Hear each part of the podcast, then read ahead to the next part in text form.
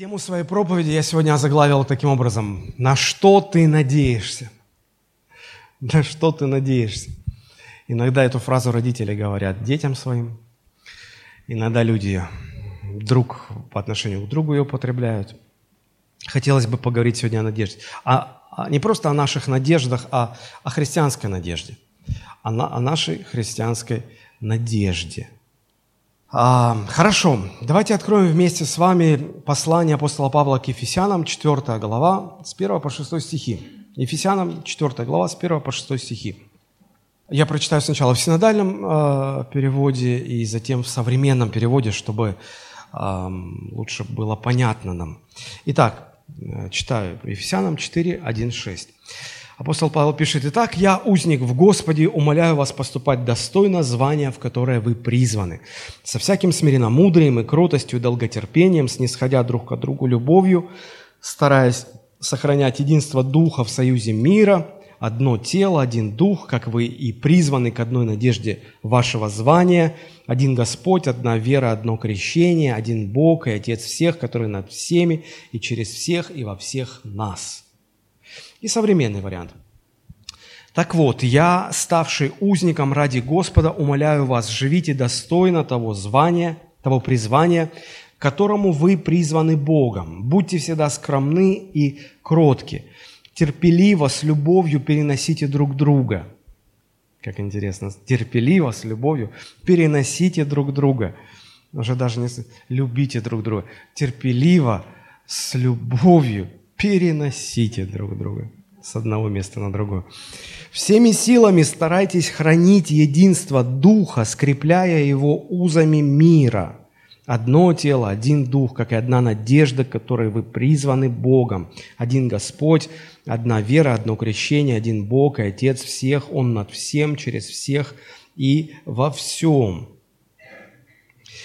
Посмотрите, мы а, с самого первого стиха видим, как апостол Павел, опираясь на свой авторитет, а, говоря, что я а, в вузах за Христа, и я хочу вас призвать, я хочу к вам обратиться, я хочу попросить вас.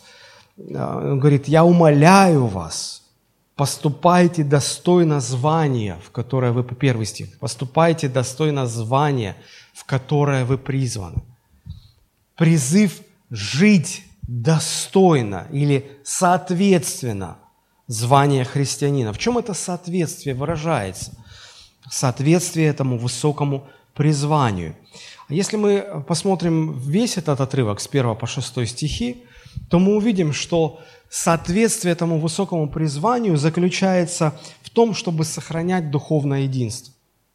Посмотрите, третий стих – Старайтесь сохранять единство Духа.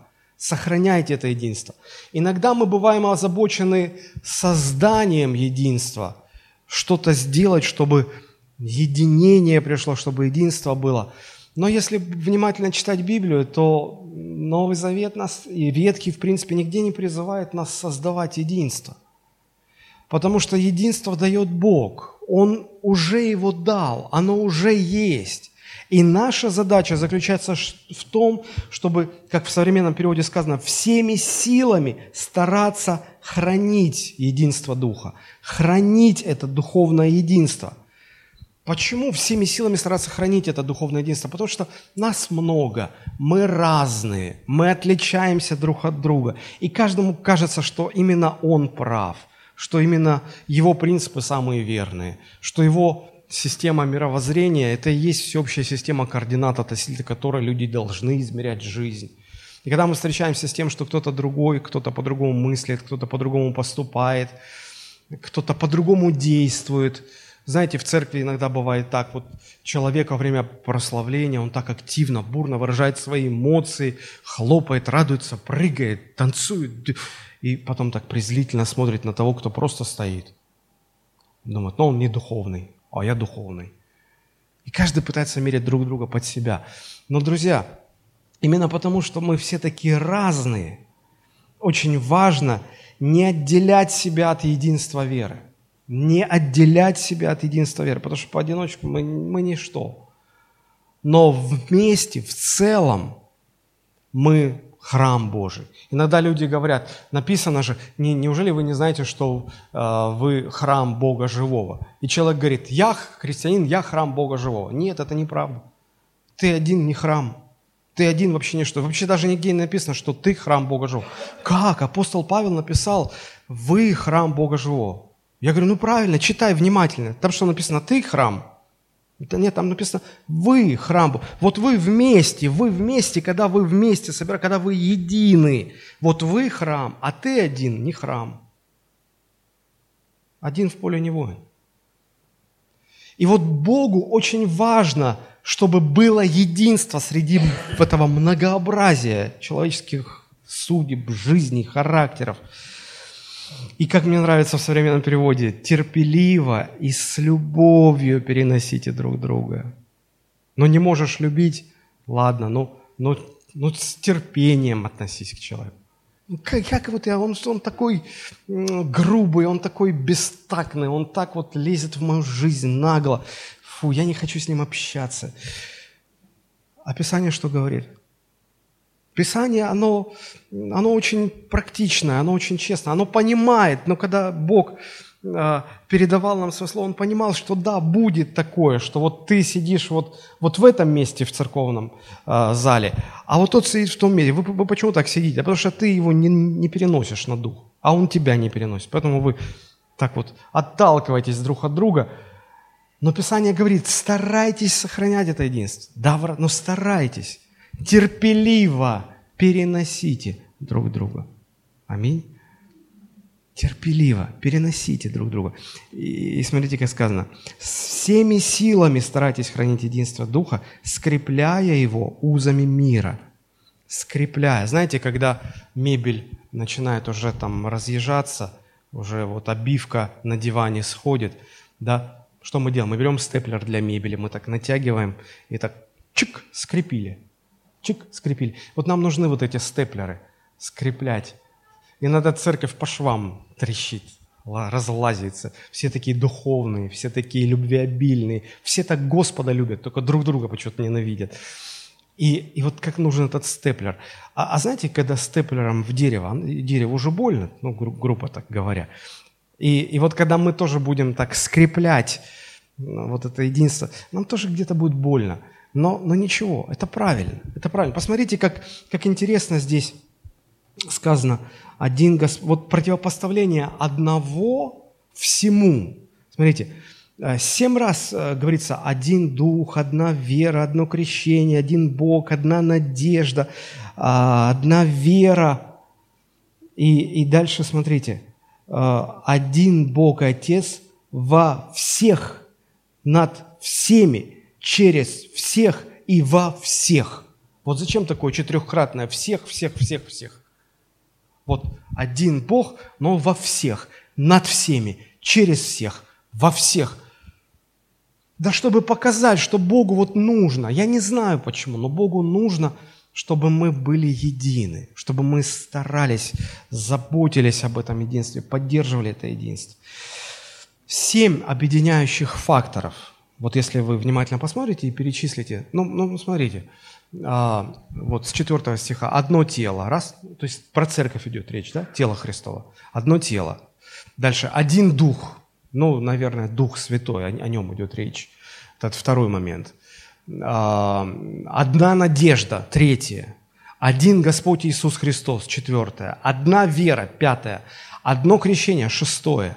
Ну и один Бог, Отец всех Седьмое. Седьмое. Семь а, вот этих объединяющих факторов, семь граней духовного единства. И вот одна из граней – это надежда. Надежда, надежда. Хотелось бы о, о надежде поговорить. А, на что мы надеемся? Нас-то в церкви не один, не два человека, да? А, мы все разные, у всех, возможно, разные надежды – знаете, мне кажется, что когда церковь наполнена людьми с различными надеждами, то это не объединяет, это э, разъединяет, это, это, это не делает нас сильными.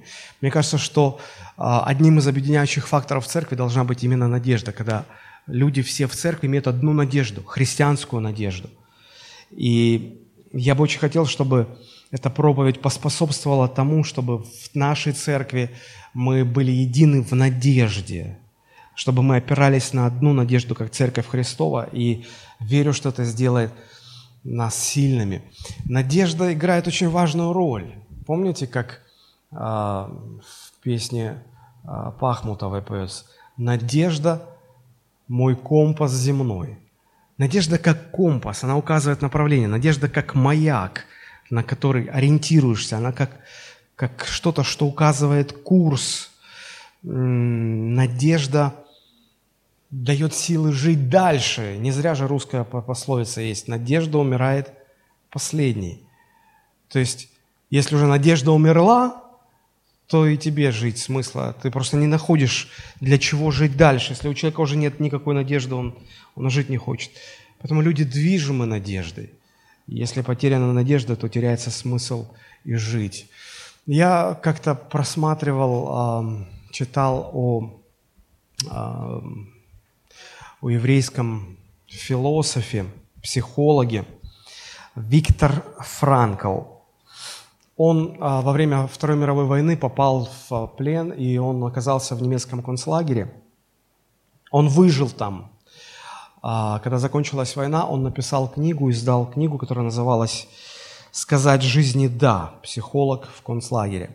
И вот, если мне память не изменяет, там он описывает одну ситуацию, когда а, вот в, в его отряде, где он находился, ну, понятно, там над людьми издевались, их заставляли работать. И, а, значит, он рассказывает, что вот а, когда немцы видели, что уже силы теряются, и уже люди все на износе, они их подбадривали надеждой, что ну вот еще этот объект сделаем, мы вас отпустим, не переживайте. И вот эта надежда помогала им вставать, идти на работу и жить как-то дальше. Они ждали, что вот, ну вот, вот, вот придет момент, их, их выпустят. У них была такая надежда.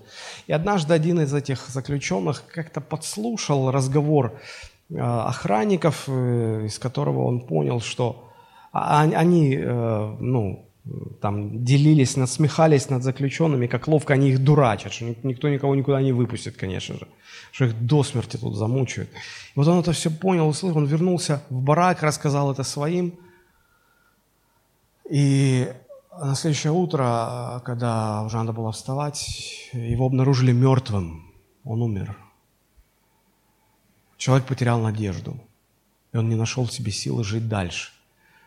И вот э, такая линия, лейтмотив этой книги, которую издал этот человек, Виктор Франкл, он, он говорил о том, что если человек теряет смысл жизни, если человек теряет надежду в жизни, он, он, ему незачем дальше жить, он не может жить дальше.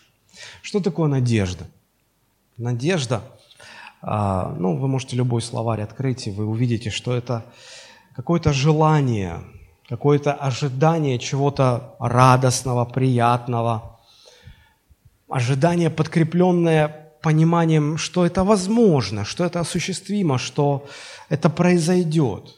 Когда человек надеется, он, он ожидает вот этого, он желает этого, он, он понимает, что да, это будет, это исполнится. У него есть какая-то уверенность в этом, и это дает ему силы жить, это дает ему мотивацию. И вот когда э, апостол Павел говорит о надежде верующих людей, то здесь речь идет не просто о разных человеческих надеждах, когда люди на что-либо опираются в своей жизни, на что-то надеются. Надежд там многое, у каждого человека своя какая-то надежда. Но здесь апостол говорит именно о христианской надежде. Если мы объединены этой одной надеждой, все объединены одной надеждой, тогда эта надежда сделает нас сильными. Что это за надежда, к которой мы призваны, в чем она заключается, и имею ли я эту надежду как христианин? Знаете, когда человек уверовал в Бога, когда человек встретился со Христом, то Бог ему эту надежду дает. Это, конечно, для того, чтобы спастись, нужна вера. Человек уверовал. И вот эта вера приводит, конечно же, к надежде. И эта надежда дает человеку а, силы жить христианской жизнью. Я понял, что жизнь во многом смысле определяется, то, как человек жить будет, определяется во многом его надеждой, с чем он связывает свои надежды, свои ожидания. Если у вас христианская надежда, то вот эта надежда, она поможет, она даст вам силы жить христианской жизнью. Если у вас другая надежда, она связана не с Богом, не со Христом, то и жизнь ваша будет другая, другая. Христианская надежда приводит к христианской жизни. Мы понимаем, конечно же, что жизнь любого человека – это э, некий такой клубок переплетения различных надежд, множество ожиданий. Э, когда я был маленьким, я всегда ждал дня своего рождения, потому что это ассоциировалось у меня с э, гостями, с праздничным столом, конечно же, с подарками. Я так любил получать подарки. И я ждал, когда это все будет, я надеялся. И, и у меня всегда в мой день рождения всегда было такое ощущение, такое приподнятое настроение. Ну, согласитесь, у вас же, наверное, тоже. Или так, о, опять день рождения. А сейчас современная молодежь вообще это называет «днюха пришла». Днюха. Мне так не нравится это слово. Ну, Ладно, это я. Я не, не призываю, не, я не ожидаю, что все должны быть как я. Нет, конечно. Но э, когда люди так упорно, тяжело работают на работе, и особенно летом, они ждут, когда в отпуск поедут, правда же? Что не нужно будет рано вставать, что можно будет отдыхать. И вот эта надежда движет ими в течение всего года. Они работают, потому что вот придет вот этот месяц, август там, или июль, я поеду на юга, поеду к морю. И эта надежда дает силы работать. А, вот школьники сдавали экзамены там выпускные, надеялись поступить в ВУЗ. Но не всегда бывает, что поступают – кто-то движим надеждой, что вот он сейчас женится и счастлив станет, наконец-таки обретет счастье, вот оно счастье, жена, все хорошо. Кто-то надеется, что вот он родит ребенка, и у него счастье привалит, будет радоваться этому. Кто-то просто надеется, кто-то надеется, что он похудеет, кто-то надеется, что он а, выздоровеет, кто-то надеется, что вот он сейчас ложится спать, а утром он проснется мы летели самолетом, мы так искренне надеялись, что сев в самолет, мы все-таки долетим, долетим. Знаете, когда самолет садится, в салоне все начинают аплодировать. Вот. Ну, мол, слава Богу. Уже не важно, как кормили, главное, что долетели. И вся жизнь – это переплетение всевозможных надежд, маленьких, больших, э, но иногда надежды не сбываются. И вот тогда тучи сгущаются, жизнь мрачнеет. Мне на этой неделе звонил парень, говорит, у меня такая проблема, я столько работал, мне не заплатили, что мне делать? Он говорит, у меня руки опускаются, я ничего не хочу, мне не заплатили.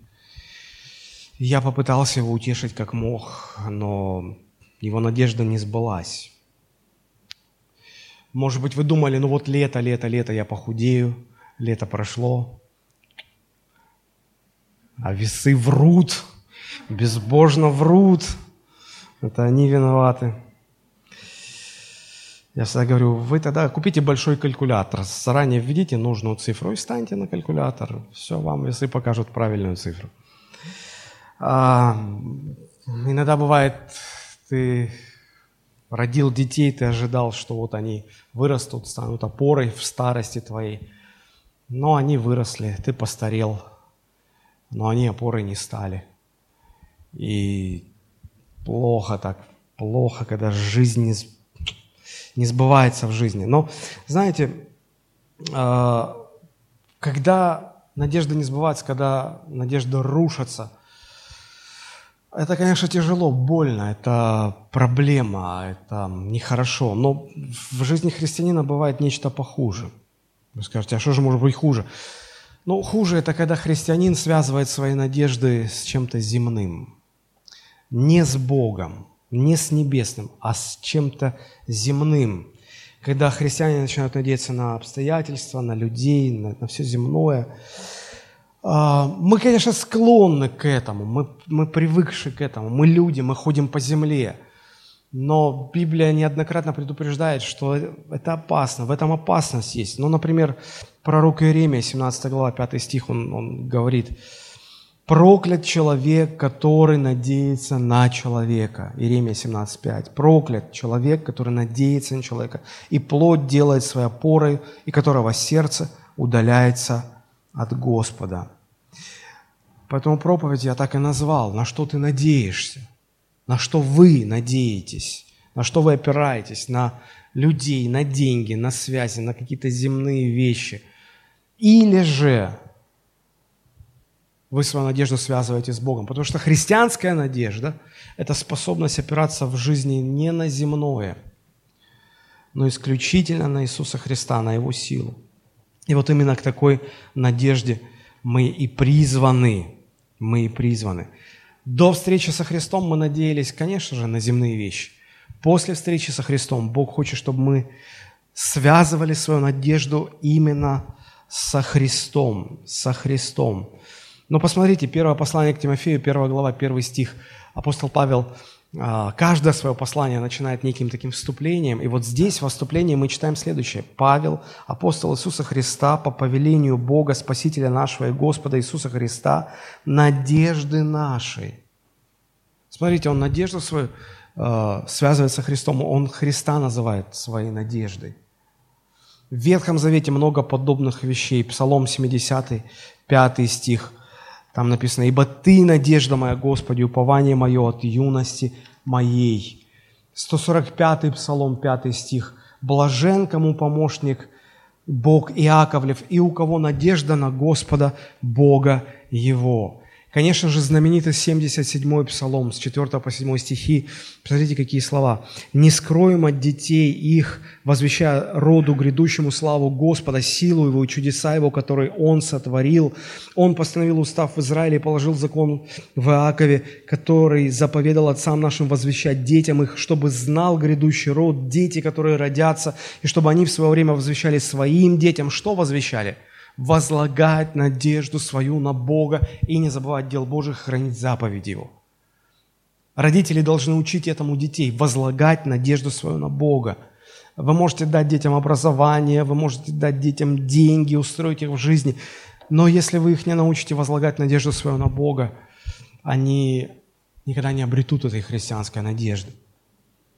Знаете, э, очень важно для христианина научиться возлагать надежду свою на Бога. Поймите, это не придет автоматически. Это не придет само по себе. Это не придет просто потому, что вы верующие, это само вдруг начало у вас приходить. Нет, однажды вы столкнетесь с давлением, которое будет больше вас. И если вы не научитесь, проходя через это давление, возлагать надежду свою на Господа, ну, вы, вы либо лицемерить начнете, либо вы разочаруетесь во Христе. Я хотел бы вам показать небольшой видеоролик – хотя, может, и большой, он почти 10 минут идет. А, это, это свидетельство пастора Александра Шевченко, но я позволю себе такой, может быть, большой ролик, 10 минут. Он рассказывает свидетельство одного парня, который проходил вот тяжелое время и как он учился возлагать свою надежду на Господа. Мне кажется, это очень хорошо иллюстрирует вот тему сегодняшней проповеди, мысль, которую я пытаюсь донести. Давайте мы приглушим свет и послушаем. Ну и в заключение, как я обещал, я встретил здесь Олега Матюхова из э, Киева, и мы с ним давно знакомы, и я давно даже мечтал рассказать его историю. К сожалению, Facebook не предоставляет возможности выставить этот аудиофайл. Я просто успел вечером вчера записать в него это короткое интервью. В его жизни имела место такая удивительная история.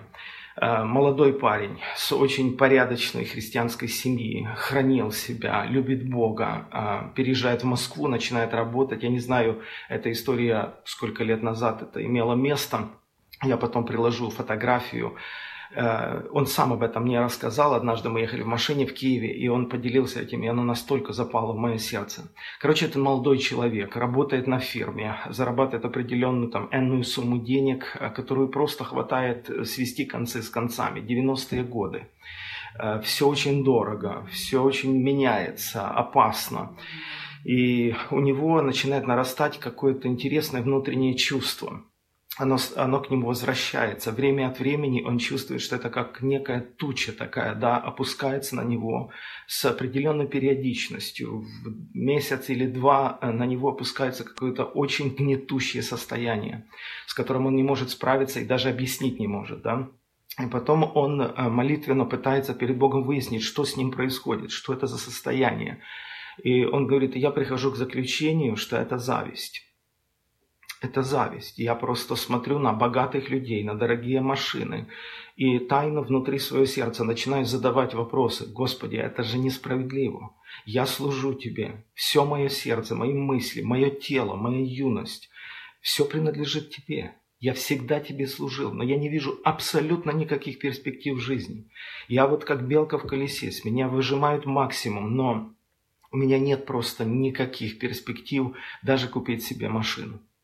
И так проходит время, проходят годы, человек работает, э, и это чувство то отпускает его, то снова к нему возвращается. Оно нарастает, оно прогрессирует. И в какой-то момент он говорит, я еду этим же своим трамваем каждый день на работу, с работы, усталый. И опять ложусь в маленькой комнатке со своим братом, арендуем, негде разминуться, я сплю на раскладушке. И э, он говорит, и вдруг ночью это снова на меня находит. Находит такой степени, что я начинаю Богу выражать свои вот эти уже даже претензии ну где же ты? Ну почему? Ну почему нет никакого просвета? Почему нет света в конце тоннеля? И вот в таком отчаянии он говорит, я просто слышу внутренний голос, который говорит от первого лица. Э, Бог заговорил с ним. А, этот голос сказал, «А,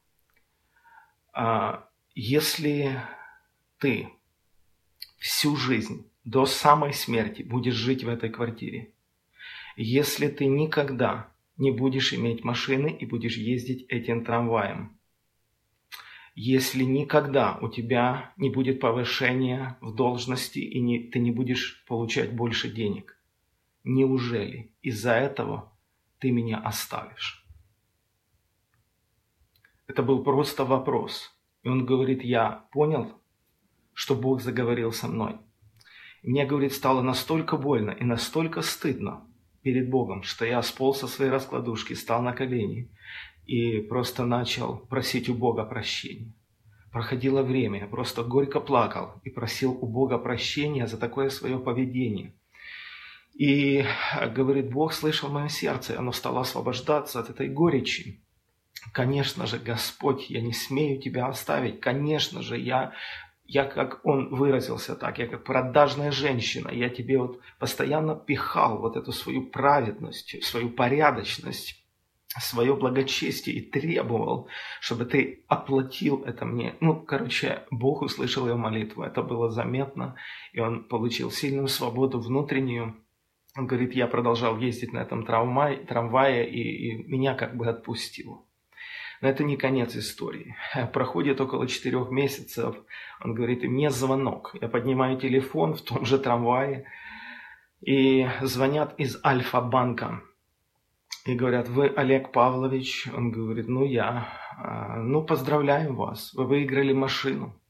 Он говорит, спасибо большое. Ну, как бы разводов много, годы такие.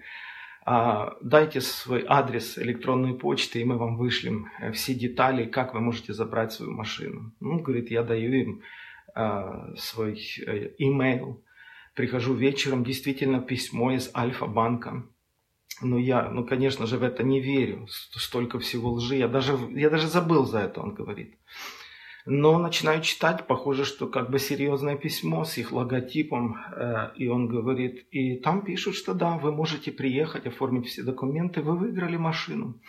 И хорошую машину в эквиваленте на доллары, э, если перевести это в доллары, это приблизительно 20 тысяч долларов машина. Он говорит, я понятия не имею, я ничего не заполнял, я не участвовал в никаких акциях, я абсолютно ничего не предпринимал, ничего не знал. Какие могут быть выигрыши, если я не играл? Но в любом случае он приезжает, и ему действительно вручают ключи от машины, которую он выиграл. Он начинает задавать вопросы и говорит, ну, как минимум, у меня три вопроса к вам. Вы объясните, что произошло. Оказалось, что Альфа-банк объявил э, акцию человек, который имеет у них карточку, и Олег имел эту карточку, если он в течение месяца потратит 20 э, тысяч рублей на то время, это где-то 700 долларов, то есть очень приличная сумма, то он как бы автоматически участвует в этом розыгрыше, о, о котором он совершенно ничего не знал и, разумеется, не старался потратить эти деньги, да это были очень большие деньги, и у него была другая карточка, которую он обычно использовал, но так совпало, что они с братом ездили в э, Латвию и потратились на билеты, на всякие другие вещи. И как раз они перевалили вот эту сумму в 700 долларов. Э, и оказалось, что они автоматически участники этой акции. Представляете? И э, он говорит, у меня три вопроса. Первый вопрос. Э, сколько людей всего в России участвовало в этой акции. А, они говорят, около 200 тысяч человек. Около 200 тысяч человек. Он говорит, хорошо, второй вопрос. Из этих 200 тысяч человек, кто выбирал победителя? Они же имеют равные права. Поскольку они все по вашим условиям проходят на на то, чтобы выиграть или забрать эту машину. А менеджер отвечает дилерской стоянке и говорит, компьютер. Это абсолютно честно, это просто. Выбирал компьютер. Он говорит, у меня последний вопрос. А сколько людей победили в этой акции, э, таких как я, сколько? Он говорит, вы один. Выбирали одного и компьютер выбрал вас. И он говорит, конечно, это, это был шок. Это был шок, когда Бог показал, я могу все. Я всемогущий Бог, и я могу тебе доказать на ровном месте, без твоих малейших усилий, без всяких твоих претензий. Я могу в одно мгновение поменять все в твоей жизни. И это далеко не единственная история, э, которая произошла в жизни этого молодого человека. Я очень надеюсь, что он посетит нашу церковь и расскажет об этом, или, может быть, мы на других социальных страницах выставим его э, рассказ. Я успел просто на телефон записать. Вы можете сами послушать из его уст. Он мне разрешил рассказать эту историю. И я, как человек вот со стороны, сижу и просто не перестаю восхищаться Господом. И мне все равно, что происходит в мире. Мне все равно, сколько в мире несправедливости. Мне все равно, сколько наглых людей или жадных людей, или людей со злыми языками. Мне абсолютно все равно. Есть великий белый престол на небесах, на котором восседает Господь, который видит твою жизнь видит твои молитвы и который, конечно же, вознаграждает. Я однажды читал Библию, и меня сильно зацепила одна история. Господь увидел, что э, Лия нелюбима, а Иаков любил Рахиль. Господь увидел. Я вот это вот прочитал и подумал, надо же, Господь увидел это не, не просто большие какие-то преступления, там э, события мирового масштаба. Господь увидел, что женщина, которая была замужем, нелюбима. И Бог не просто увидел, Бог начал действовать. И он заключил чрево Рахили. Э, и Рахиль не могла рождать Иакову, а Лия рождала детей. И я хочу вдохновить всех. Господь видит, Господь судит и Господь воздает. Я не говорю в смысле воздаяния или мести кому-то. Я говорю о том, что Бог все видит. Бог все видит. Как на примере Олега мы в очередной раз убеждаемся. Потому Бог видит твою ситуацию. Не плачь, не плачь. Бог все видит, и Бог воздает. Помните об этом и благословите Господа. Мы вас любим и благословляем. Друзья, здесь самое главное не то, что вот парень машину выиграл, а тот вот разговор, который у него состоялся с Богом, а, после которого его, его отпустила. Да? В жизни много несправедливости, в жизни много неустройства. Мы иногда думаем, почему, где Бог, почему Он не заботится обо мне, почему в моей жизни происходит вот это и вот это. И, и ты начинаешь как-то думать, что Богу до тебя дела нет, или Он тебя забыл, и ты пытаешься уже опираться на, на что-то другое в своей жизни, и, и, и плохо от этого, и зависть давит, и все давит, но как вот важно все-таки научиться возлагать надежду свою на Бога. Когда ты веришь, что Бог все знает, Бог все видит, Бог вникает в мельчайшие подробности твоей жизни – видит каждое движение твоего сердца, мыслей, желания, переживания, что печалит, что радует, что разочаровывает. И Богу не трудно. Богу не трудно вмешаться, Богу не трудно помочь. Но как только мы, христиане, я про христиан говорю сейчас, мы перестаем возлагать свою надежду на Бога, мы становимся самыми несчастными людьми. Помните, апостол Павел говорил, если мы только в этой жизни надеемся на Христа, мы несчастнее всех людей. А когда мы в этой жизни даже на Христа уже перестаем надеяться, а начинаем на что-то земное надеяться, мы вдвойне, втройне несчастливы. И вот вопрос, на что надеетесь вы? Автоматом вы не сможете, автоматически не придет, что вы вот, ну, сами станете э, каким-то образом возлагать свою надежду на Господа. Тому надо учиться. Э, через это нужно пройти чтобы это пришло. И вот мне хотелось бы а, оставшееся небольшое время раскрыть три такие основные грани христианской надежды. В чем наша христианская надежда? Понятно, что а, она, она, не, она не опирается ни на земные, ни на, ни на какие земные вещи, ни на людей, ни на богатство, ни на власть, ни на, ни, ни, ни на что, что может этот мир дать. Она, она опирается на Бога. Но в чем она конкретно заключается? Ну, я говорю, три, три грани такие. Первая грань, конечно же, это э, надежда нашего спасения. Мы, мы надеемся на то, что оправдавшись верою во Христа, мы спасены. Посмотрите, как апостол Павел говорит в послании к римлянам 8.24. «Мы спасены в надежде». Мы спасены в надежде. Римлянам 8.24. Надежда же, когда видит, не есть надежды, ибо если кто видит, то чего ему и надеется. Да, мы уже сейчас спасены, но окончательно это проявится, когда Христос вернется, когда мы, либо Христос вернется во второй раз на землю, либо мы там на небесах встретимся со Христом. Вот тогда в полноте это все э, будет э, проявлено. Пока мы здесь на земле, эта надежда, а, в послании к евреям сказано, что она как якорь для души. Что делает якорь для судна? Он не позволяет волнам, морю, воде болтать судно на поверхности. Когда есть якорь, он удерживает. И в шторм корабль не бросает, его не разобьет на щепки. И вот когда есть надежда, она как якорь для нашей души. Иногда мир так начинает штормить, и, и, и нас носит туда-сюда. Если нет этого якоря, этой надежды, мы, мы в щепки раз, разлетимся. И вот посмотрите, 1 Фессалоникийцам 5, 8, 9 написано. «Мы же, будучи сынами дня, дотрезвимся, облегшись в броню праведности и любви и в шлем надежды спасения». Потому что Бог определил нас не на гнев, но к получению спасения через Господа нашего Иисуса Христа. Шлем надежды спасения. Что делает шлем? Он охраняет голову, мышление, а, то, как мы мыслим.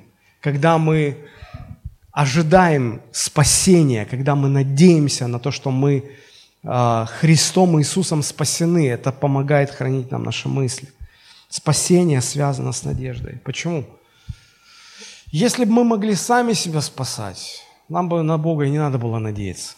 Повали бы на свою праведность, на свою порядочность, постоянно бы Богу говорили, какие мы хорошие, какие мы порядочные люди, какие мы святые. Но мы грешники последние. И поэтому нам приходится уповать на Него. Мы Его силой э, оправданы, мы Его праведностью оправданы. И спасаемся праведностью Христовой, поэтому на Него и надеемся. А, Титу, первая глава, первые два стиха. «Павел, раб Божий, апостол же Иисуса Христа, по вере избранных Божьих и познанию истины, относящейся к благочестию, в надежде вечной жизни, которую обещал неизменный в слове Бог прежде вековых времен». Мы надеемся на вечную жизнь. Мы надеемся, что когда мы умрем на земле, с этим все не закончится. Тело останется на земле, но мы уйдем в вечность. Там будет вечная жизнь. После смерти все люди попадают в одно из двух мест. Либо в Божье присутствие, и там будет жизнь вечная с Богом, либо в место наказания и мучения, и там тоже будет жизнь вечная, но с дьяволом в наказании. И люди тратят свою жизнь непонятно на что, пытаются чего-то достигнуть, чтобы потом умереть и всю вечность мучиться. Никакой логики в этом нет. Почему? Потому что у них нет надежды. Они не знают, как там, они не знают, что там. Это их пугает, страшит, они отмахиваются от этих мыслей. Итак, первая грань нашей надежды заключается в том, что мы спасены в надежде. Мы верим в то, что мы будем жить вечно в Божьем присутствии. Мы будем спасены верой в Иисуса Христа. Мы на это полагаемся. Аминь. Второе, вторая грань нашей надежды связана с тем, что Бог работает над нами, э, подарив нам спасение, Бог не оставляет нас в прежней кондиции. Он меняет нашу жизнь, Он работает над нашим характером, Он преображает нас в образ Иисуса Христа. А, когда человек встречается со Христом, тогда Бог а, вкладывает в него новую природу – Новое рождение или рождение свыше дает рождение новой природы. И в христианине а, находятся эти две природы. Старая природа, которую человек получает из-за Адама, из-за грехопадения, греховная природа, и новая природа. Знаете, очень интересно а, понимать вот эти вещи. А, мы иногда смотрим на людей, которые живут без Бога, и думаем, о, какие они грешники – какие они грешат, какие они вещи творят. Но знаете ли вы, что человек, человек сам по себе нейтрален? Вот смотрите, а, то, что мы праведны перед Богом, а, есть в этом наша какая-то заслуга? Вот мы что-то сделали, чтобы быть праведными перед Богом? Нет. Мы праведны благодаря Христу. Мне кажется, примерно так же и в определенной мере, в определенной мере, я повторяю, нет вины грешника в том, что он грешит, в том, что он грешник. В определенной мере. Потому что он находится под давлением вот этой греховной природы, которая изнутри него рвется, прорывается наружу. Кто-то сказал однажды, что человек как шланг. И а, а знаете, шланг всегда под давлением воды, когда вода через него проходит. И вот если через, через шланг начинает литься грязная, мутная, вонючая вода, мы же понимаем, что не в шланге проблема. Вот не шланг сам грязный. Просто он соединен с источником грязной воды. И это давление вырывается наружу. Так вот и люди без Бога. Почему из них льется эта грязь? Да потому что они подсоединены к этому источнику. И и они не могут по-другому. Они умом понимают, что это неправильно, нехорошо. Они пытаются себя сдерживать. Они пытаются сдерживать внутри себя этого монстра. Не получается, не справляются, не могут. И, и они не могут контролировать, но им хочется спрятать это все. И когда человек соединяется со Христом, тогда в нем обнаруживается другое давление, давление чистой воды. Из него начинает идти течь чистая вода. Не потому, что он лучше стал, потому что переключился на другой источник. И вот он это давление переживает. И знаете, когда мы во Христе, мы, мы, мы все-таки, мы все еще подключены к этим двум источникам. И если мы не проводим время с Богом, если мы не соединяемся с Богом, тогда из нас начинает течь грязная вода, грех из нас лезет. И и, и порой люди, даже верующие люди, не, не могут с этим справиться. Знаете, мне буквально на днях попалась попался один трек, аудиотрек. А, это не песня, это не рэп, это какое-то такое странное, не знаю, что это, это какое-то стихотворение на фоне музыки. Автором, исполнителем является Павел Воля, резидент Comedy Club. Я не очень-то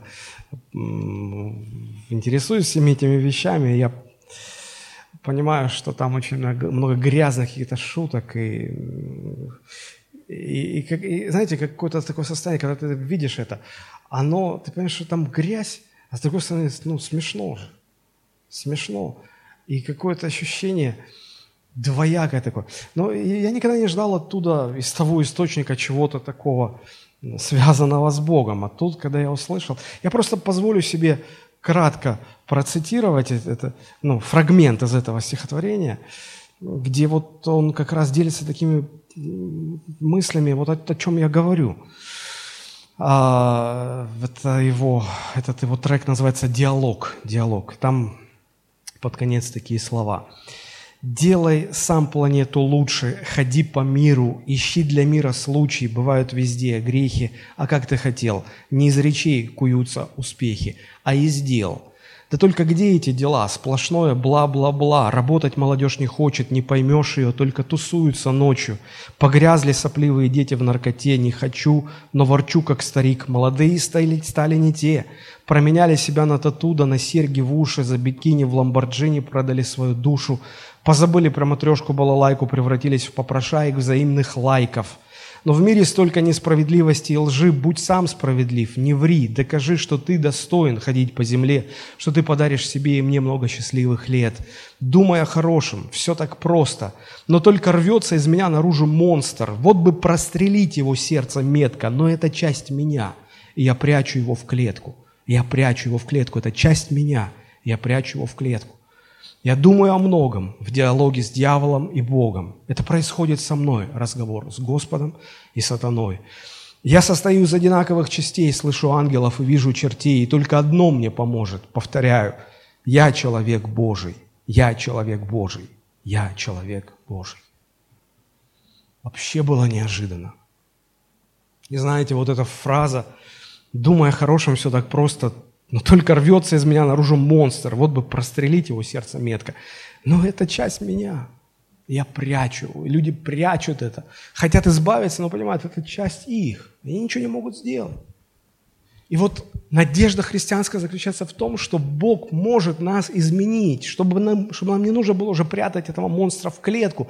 Нам нужно позволить, чтобы Христос наполнил нас Духом Своим, чтобы Он преобразил наш характер, чтобы мы стали другими. Сколько человек сам себе проблем доставляет, сколько человек пытается себя изменить, и ничего не происходит. Но только Бог может сделать нас другими.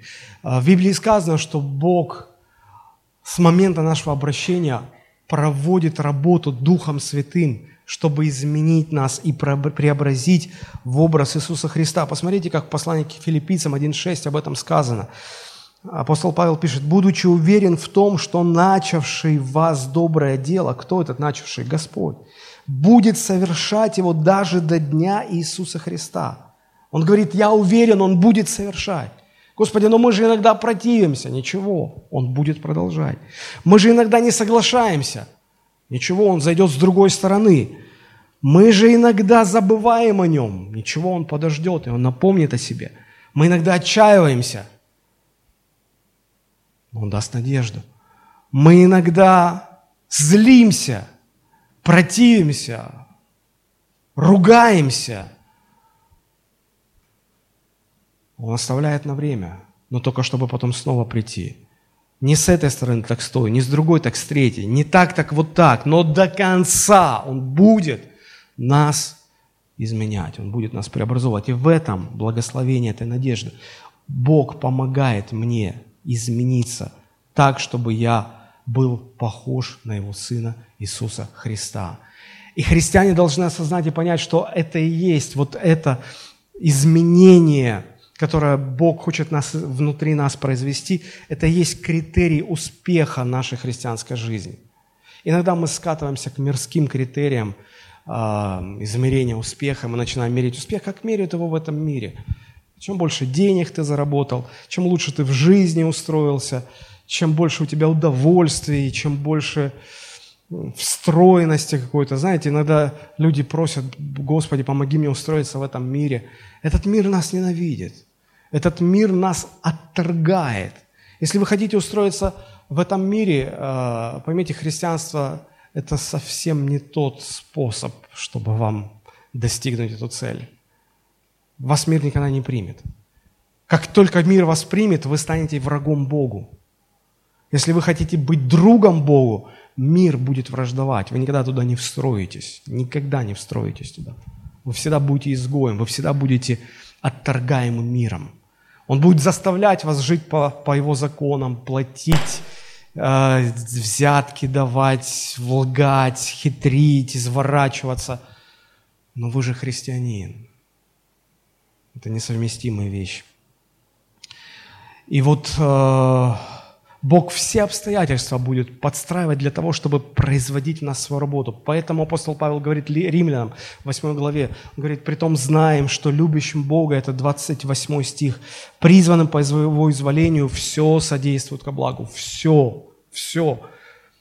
Не потому, что ну, Бог может все, ну, любое зло обратить во благо. Бог и это может. Просто Бог заранее спланировал для вас все обстоятельства вашей жизни, чтобы работать над вашей душой, чтобы преобразовывать вас в образ своего Сына Иисуса Христа. И поэтому апостол Павел, сознавая это, он, он говорил, мой критерий, как я оцениваю успех своей жизни, здесь, на земле, как я оцениваю свой успех, свой, успех своей жизни. Критерий очень простой. То, насколько Богу удалось совершить эту работу, насколько я преобразован – изнутри. Посмотрите, как об этом он говорит во втором послании Коринфянам 4, 16, 17, даже 18 стихи он пишет, «Посему мы не унываем, но если внешний наш человек и тлеет, то внутренний со дня на день обновляется». Внешний тлеет, внешне много неустройства, внешне много проблем, внешне много чего не складывается. Казалось бы, знаете, я обратил внимание вот на что – Апостол Павел так хорошо начинал, у него были такие результаты, такое служение мощное. А посмотрите, чем он заканчивает. Он, заканчивается, он заканчивает свое служение в одиночестве. Он вынужден несколько лет находиться в Риме под домашним арестом. И люди иногда приходят к нему, он им проповедует, его не слушают. Все его оставили. Остался один. Один. Казалось бы, но все должно быть по нарастающей, мощное служение, мировая известность. Все не так. И вот все внешне как бы рушится. Но он говорит, но я не унываю. Я не этим, я не внешними критериями меряю свой успех в своей жизни. Я смотрю, что внутри я другой. Бог меня меняет. Я другой. Вот это критерий. Вот что важно. Апостол Иоанн об этом же говорит, первое послание Иоанна, 3 глава, 2-3 стихи. «Возлюбленные, мы теперь дети Божии, но еще не открылось, что будем. Знаем только, что когда откроется, будем подобны Ему, потому что увидим Его, как Он есть. И всякий, имеющий эту надежду на Него, очищает себя так, как Он чист». Посмотрите, надежда является двигателем нашего очищения. Мы имеем надежду, и это заставляет нас стремиться к этой чистоте, к этим переменам – вот, вот вторая грань нашей христианской надежды. Третья грань нашей христианской надежды – это то, что Бог обещал нам в вечности. Посмотрите, как об этом написано в послании к римлянам, 5 глава, 1 и 2 стиха. «Итак, оправдавшись верой, мы имеем мир с Богом через Господа нашего Иисуса Христа, через которого верою получили мы доступ к той благодати, в которой стоим и хвалимся надеждою славы Божией». Он говорит, мы хвалимся надеждой Божьей славы. Что это за слава Божия? Это то, что Бог приготовил нам в вечности. Первое, это, конечно же, то, что Бог воскресит нас из мертвых. Мы умрем на земле. Душа наша уйдет в вечность. Но однажды Бог даст нам новое тело, и мы воскреснем в теле. И вот надежда на это воскресение, она всегда и отличала настоящих верующих от всех остальных. Мы понимаем, что настоящий христианин, он не будет бояться смерти, он не будет бояться умирать. А, я когда-то давно читал книгу Генриха Сенкевича «Кама Гридеши», а, в которой автор показал, и это, это, это исторический роман, а, там много вымысла, конечно, но там есть исторические подлинные события, когда Нерон поджег Рим и свалил всю вину за это дело на христиан, и христиан массово арестовывали, и их устраивали массовые казни, их бросали на, э, э, на съедение диким животным, их распинали на кресте и заживо сжигали. И историки даже говорят, что когда Нерон э, ходил, он устраивал эти сады, сады Нерона – из крестов, на которым были прибиты христиане и которых заживо сжигали. Он ходил и заглядывал в лицо каждому. И он понимал, что люди, которых так казнят, они должны, в их глазах должен быть ужас, страх смерти. А они пели, прославляя Христа. Он ходил от одного горящего креста к другому кресту, и он не мог понять, в их глазах был такой мир – такое духотворение. И историки говорят, он волосы на голове рвал у себя, не понимая, как это может быть. На что они надеются, о чем они вообще думают. И в, в Новом Завете очень много мест, где говорится о том, что Бог нас воскресит. Мы на это надеемся. Римлянам 8.11. «Если же Дух того, кто воскресил из мертвых Иисуса, живет в вас, то воскрешивший Христа из мертвых оживит и ваши смертные тела Духом Своим живучим в вас». 1 Коринфянам 15 глава 22 стих. «Как водами все умирают, так и во Христе все живут, каждый в своем порядке. Первенец Христос, потом Христовы, пришествие Его». 2 Коринфянам 4.13. «Но имея тот же дух веры, как написано, я веровал, потому и говорил, мы веруем, потому и говорим, зная, что воскрешив, воскресивший Господа Иисуса воскресит через Иисуса и нас, и поставит пред собою с вами». Итак, мы надеемся на воскресение из мертвых вечности, на вечную жизнь в небесах. Это наша надежда. И не просто воскресит, а воскресит в новом теле, которое не будет подвержено тлению, которое не будет болеть, там не будет боли, страданий и так далее. Посмотрите, Филиппийцам 3.20. «Наше же жительство на небесах, откуда мы ожидаем и Спасителя, Господа нашего, Иисуса Христа, который уничиженное тело наше преобразит так, что оно будет сообразно славному телу Его, силой, которой Он действует и покоряет себе все». Бог воскресит нас в новом теле – это тело не будет болеть, это тело не будет испытывать боль, это тело, его не нужно будет худеть, не нужно будет диеты какие-то соблюдать строгие, не нужно будет его лечить, в спортзалы таскать, чтобы оно не брюзглое было, не, не слабое. Оно будет славное, славное. Девушке, женщине косметика будет не нужна. Представляете, сколько, сколько не нужно будет тратить. Не нужна косметика. Не будет смерти. Откровение 21.4. «Отрет Бог всякую слезу с очей их, и смерти не будет уже, ни плача, ни вопля, ни болезни. Уже не будет, ибо прежнее прошло». 1 Коринфянам 15.42. «Так и при воскресении мертвых сеется в тлении, восстает в нетлении, сеется в уничижении, восстает в славе, сеется в немощи, восстает в силе». Вот на что мы надеемся. Это, это не связано с землей, с земным. Знаете, кто-то сказал, что христиане – это люди, которые ногами ходят по земле, а сердцем живут в небесах. В этом наша надежда. Вот, вот как э, э христианская надежда формирует в нас именно такую жизнь. И мы надеемся также, конечно же, что в вечности э, восторжествует справедливость, наступит гармония, устройство во всем. Иногда люди говорят, куда Бог смотрит, где справедливость, почему все так происходит. Однажды наступит справедливость, однажды придет устройство, придет гармония.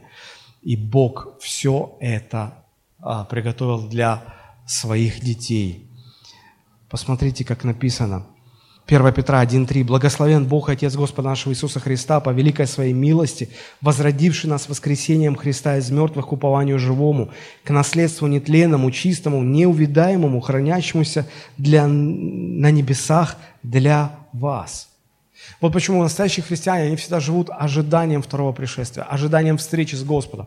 Они говорят, ей гряди, Господи Иисусе. Да, Господи, приди. Настоящий христианин хочет, чтобы он пришел сегодня. Но сегодня так много христиан, которые говорят, Господи, э, ну, ну, давай попозже. Я машину новую купил, еще ну, ну, покататься, ну, чуть-чуть хочешь. Я дом построил, дай пожить чуть-чуть. Знаете, это, это, это напоминает, когда человек э, ну, находится э, в грязюке, валяется, ему больно, неприятно все. И ему говорят, слушай, давай сейчас тебя отмоют, положат в чистое постель, все, отдохнешь, хорошо. Не-не, еще чуть-чуть поваляться, еще чуть-чуть полежать. Слушай, да там лучше. Не-не-не, лучше синица в руке, там, чем журавль в небе. Друзья, э, такой образ жизни говорит об отсутствии христианской надежды. Это, это очень печально. Именно христианская надежда формирует у нас настоящую христианскую жизнь. И вот эти три составляющие – это, это то, что мы надеемся на спасение, это надежда на то, что Христос нас преобразовывает и, преобразит в образ Иисуса, Иисуса Христа. И это то, что в небесах нам уготована великая слава Божия великая Божья слава. И э, посмотрите в заключении, в послании к римлянам, 15 глава, 13 стих, такие слова сильные. Римлянам 15, 13. «Бог же надежды». Наш Бог – это Бог надежды. «Бог же надежды, да исполнит вас всякой радости и мира в вере, дабы вы силой Святого Духа обогатились надеждой. Я так хочу, чтобы мы сегодня обогатились этой надеждой, чтобы Бог надежды обогатил нас христианской надеждой, зная, что все Бог держит в своей руке, зная, что Бог в курсе всех ваших приятностей и неприятностей. Он все контролирует. Доверяйте Ему, надейтесь на Него, уповайте на Него, возлагайте свою надежду на Него. Не связывайте свое счастье с земными ценностями. Жив, ходите ногами по земле, но сердцем живите в небесах. Давайте помолимся об этом чтобы Бог так преобразовал нас. И, и эта христианская надежда, она, давайте поднимемся, да, эта христианская надежда, она объединит церковь, и это сделает церковь сильной. Господь, мы благодарим Тебя за любовь Твою, милость, мы поклоняемся Тебе, мы превозносим Твое святое имя.